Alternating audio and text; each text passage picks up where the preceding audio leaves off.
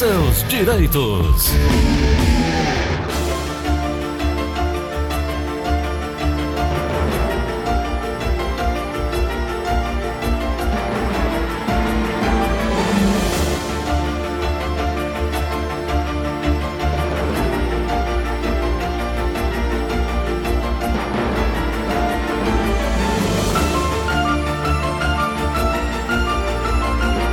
Doutora Ana Flávia Carneiro, bom dia. Bom dia, Gleison. Bom dia, ouvintes da Verdinha. Tudo, Tudo em bom, paz? Gleison? Tudo tranquilo, doutora Ana Flávia. É, hoje, quarta-feira, dia 9, 14 salário para aposentados do INSS. Pergunta, doutora, foi aprovado? Não foi aprovado? Gleison, não foi aprovado e como falamos é, semana passada, né? Muito provavelmente, se for aprovado, não será aprovado mais esse ano. Essa pergunta É. a senhora já deve ter respondido umas 200 vezes essa semana, né? Tá todo mundo apreensivo, né, Gleudson? Porque é, a, a nossa memória é um pouco curta e acaba que a gente usa e esquece que usou, né? Então, assim, ah, o aposentado e pensionista não vai receber 13 terceiro esse ano. Não é que não vai receber, é que já recebeu, né? Então já recebeu, já gastou, claro que foi por conta de, de uma situação completamente alheia à vontade de todos os cidadãos, mas o 13 terceiro veio como uma forma de ameni- amenizar o impacto do- do- da pandemia do coronavírus e acaba que os aposentados e pensionistas vão ficar sem esse auxílio agora para o final do ano. Por isso criou-se essa figura do 14º salário. Mas é um projeto de lei, ainda não foi aprovado e se a depender se, é, do governo, né? É porque quem aprova é o Congresso.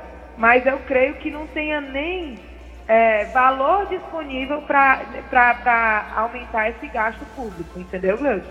Não tem a Então, caixa, né? aprovado, provavelmente não deve sair mais esse ano.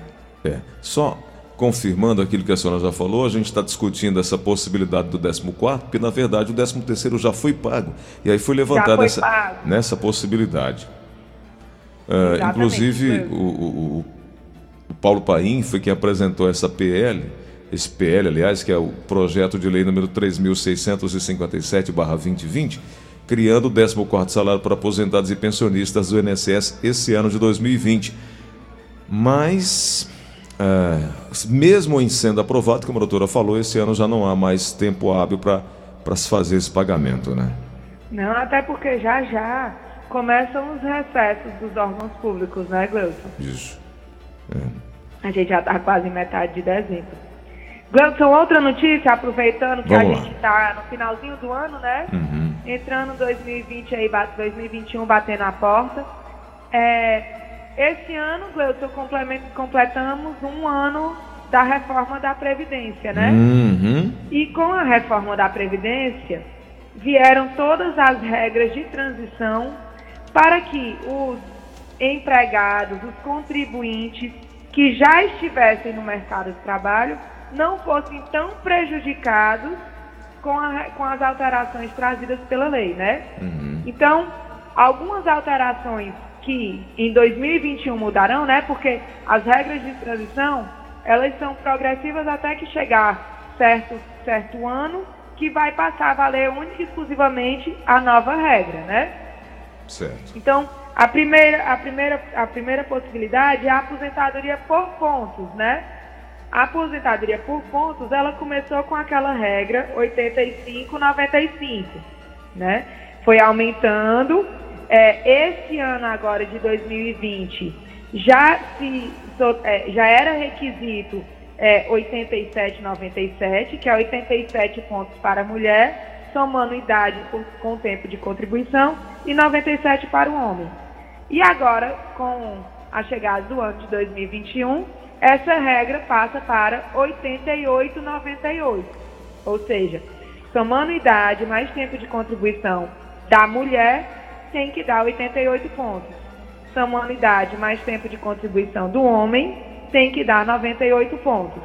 Sempre lembrando, Gleuton, que a, o tempo de contribuição mínimo nessa regra é 30 anos mulher, 35 anos homem, ok? Uhum. Então a primeira mudança que 2021 vai trazer é na regra de transição do sistema de pontos, que vai passar a exigir 88, 98.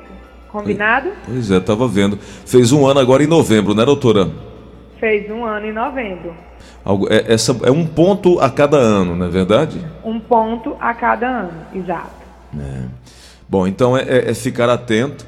Né? Essa transição por sistema de pontos, chamado de sistema de pontos, o trabalhador deverá alcançar uma pontuação que resulta da soma de sua idade mais o tempo de contribuição, doutora.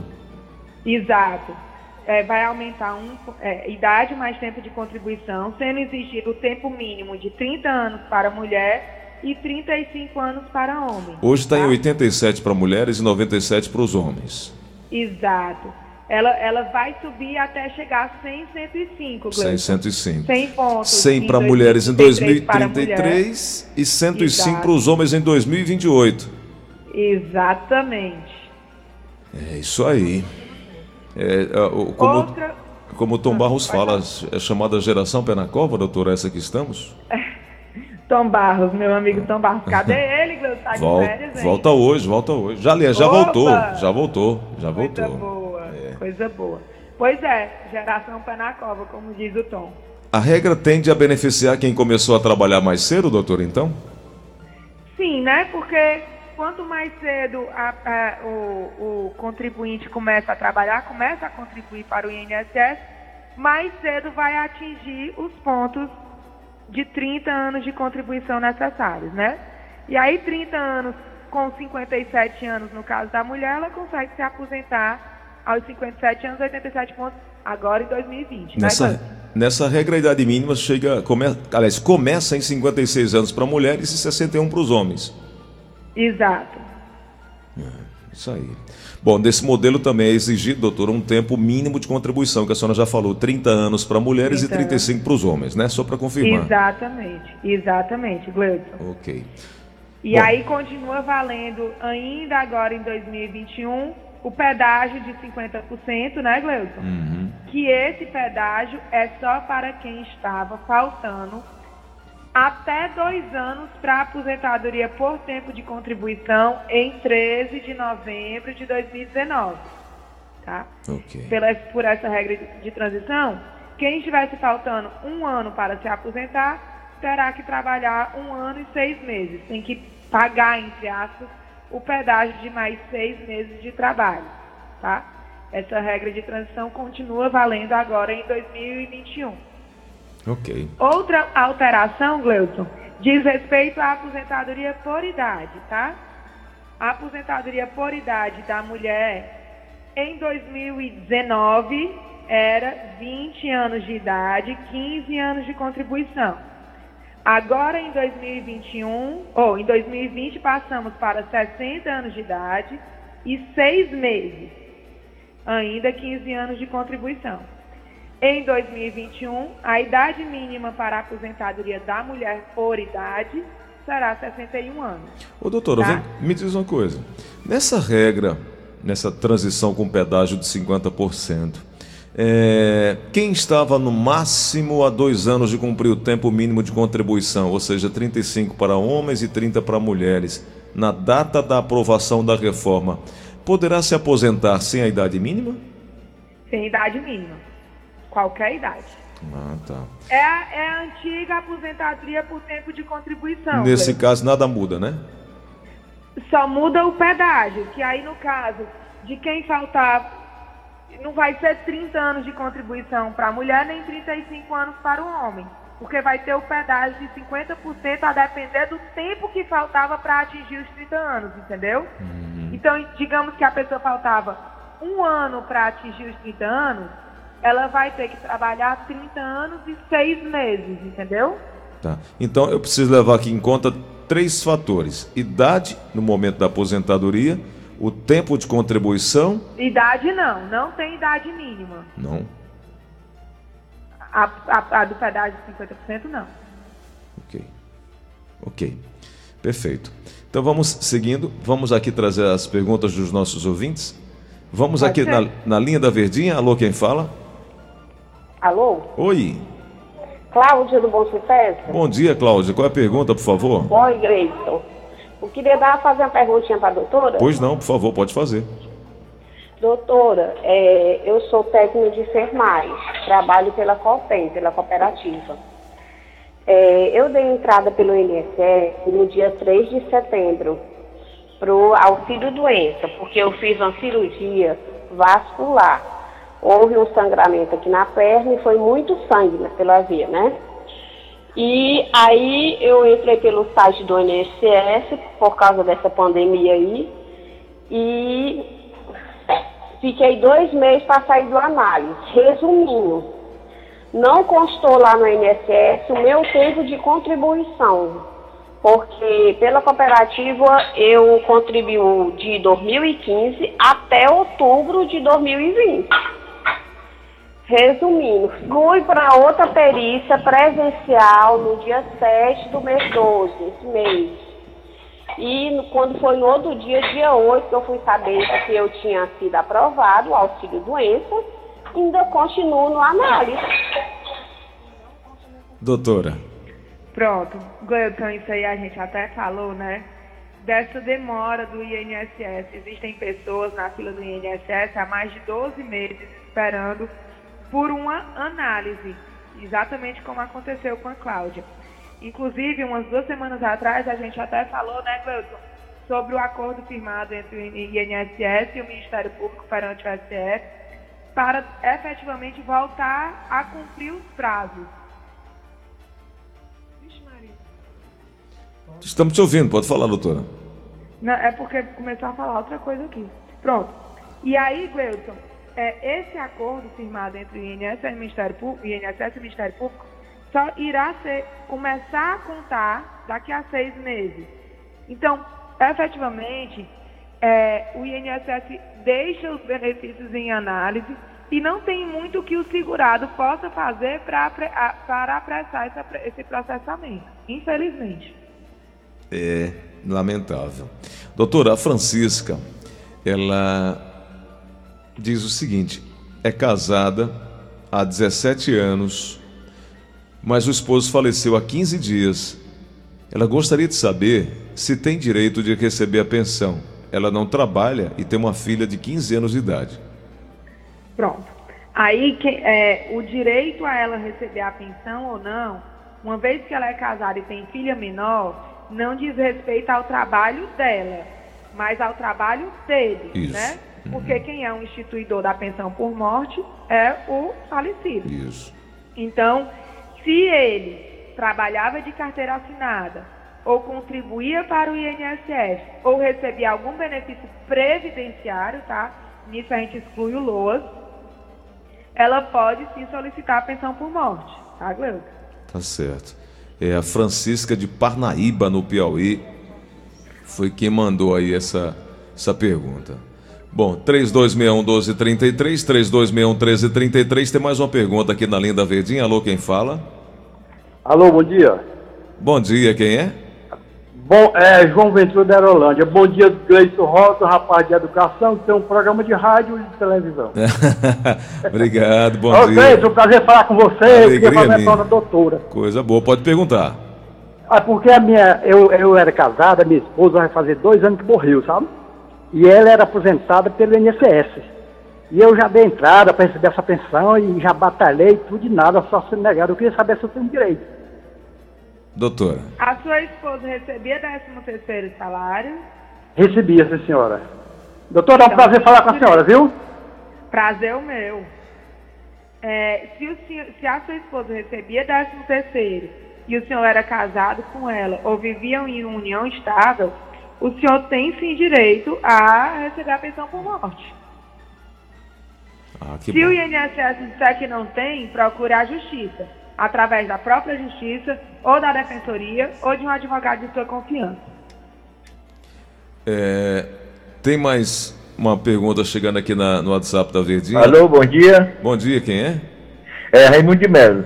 Seu Raimundo, pode Eu perguntar. pergun- Pois não. Eu queria perguntar, doutor, eu já sou aposentado há 10 anos, mas eu continuo trabalhando. Será que eu tenho direito a algum benefício so- sobre esses 10 anos que eu estou trabalhando direto?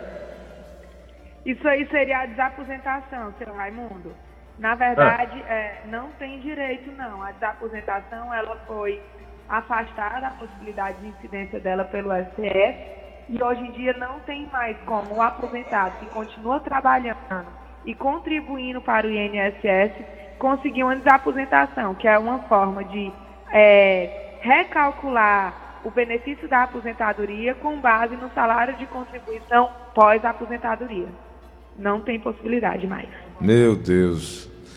Doutora, é, doutora Ana Flávia Carneiro, é, na data da reforma da Previdência, quem está perguntando aqui é o Islai Ba- Barbosa. Na data da, da reforma da Previdência, eu tinha 35 anos de contribuição e 54 anos de idade. Como é que vai ficar a minha situação daqui para frente? É Islai do Conjunto Ceará que pergunta. Pronto, agora o Wilson, ele, se ele já tinha 35 anos na reforma da Previdência, 35 anos de contribuição, né? Isso, isso. Ele tem o direito adquirido às regras pré-reforma. Então, ele tem que procurar um advogado de confiança dele para fazer o cálculo da aposentadoria dele com os índices de pré-reforma e os índices de pós-reforma, para ver qual dos dois cálculos é mais benéfico para ele, tá? Geralmente, o que dá melhor é o cálculo de pré-reforma, tá? Mas ele, ele tem que fazer esse cálculo para saber se ele se aposenta logo ou se continua trabalhando e contribuindo e se aposenta mais na frente. Perfeito. Bom, doutora, tem uma pergunta aqui que passa na cabeça de muita gente, que é do Oswaldo da Cidade Nova, no José Walter. Ele quer melhorar a situação eh, de ganhos mais na frente do INSS, da aposentadoria, pelo menos assim que eu vejo. Ele diz o seguinte, doutora, se eu pagar hoje, agora à vista, 10 mil reais ao INSS, eu tenho como melhorar a minha aposentadoria? É, Não, não é assim, chegar lá no INSS e pagar 10 mil reais, Wilson. É, existe a possibilidade de, fazer, de, de o segurado fazer uma complementação na contribuição mensal. E como é que funciona? Mas isso, é, ele compra um carnê, digamos, que trabalha de carteira assinada recebendo salário mínimo. Ele pode faz, comprar um carnê à parte e contribuir em cima de dois salários mínimos a mais mensalmente, tá?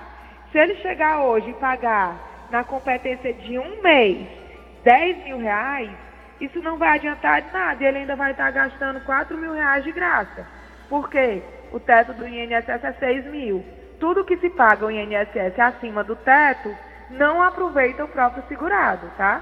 Ele pode, de, por outro lado, consultar no CNIS dele, ver se tem alguma lacuna, se ele pode pagar lacunas ou complementar contribuições que ele tenha feito a menor. Mas ele não vai pagar um único mês.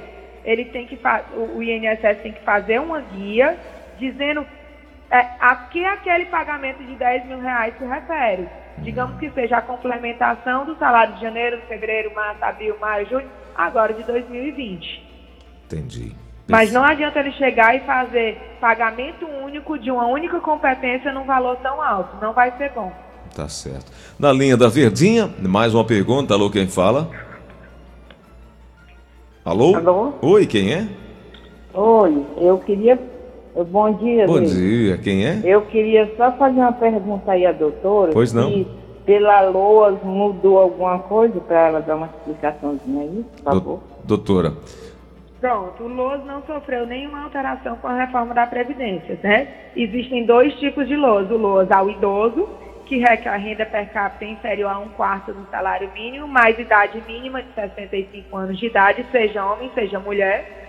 E o LOS ao deficiente, que também requer renda per capita inferior a um quarto do salário mínimo, ou seja, um quarto, um salário mínimo dividido para quatro pessoas dentro de casa e a comprovação da deficiência por um longo período de pelo menos dois anos. Ah, entendi. Vamos na linha da Verdinha, mais uma pergunta, por favor. Alô? Oi, quem é? É Fernanda do De- Alvoroense. Oi, Fernanda. Pois não, pode falar. Eu queria perguntar para a doutora, é porque eu comecei a pagar o INSS muito tarde. Aí eu já tô com 61 anos, eu queria saber se eu tinha direito a alguma coisa. Doutora.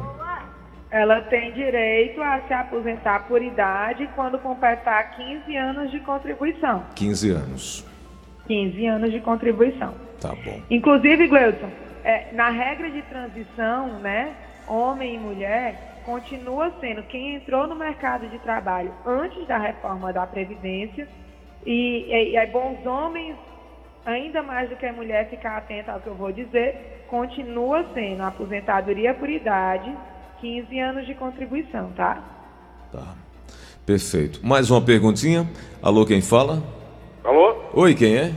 Alô? Opa, quem Opa, é? é? Manuel Caldas aqui, aqui é de- do bairro de Jardim Iracema. É, por favor, eu queria perguntar, fazer uma pergunta aí à doutora, mas Pode, é pergun- minha, é pode minha perguntar. esposa. Pode perguntar. É, é, a minha esposa, ela já paga o INSS autônomo, que ela faz transporte escolar. Então, há mais de 15 anos que ela já paga o INSS.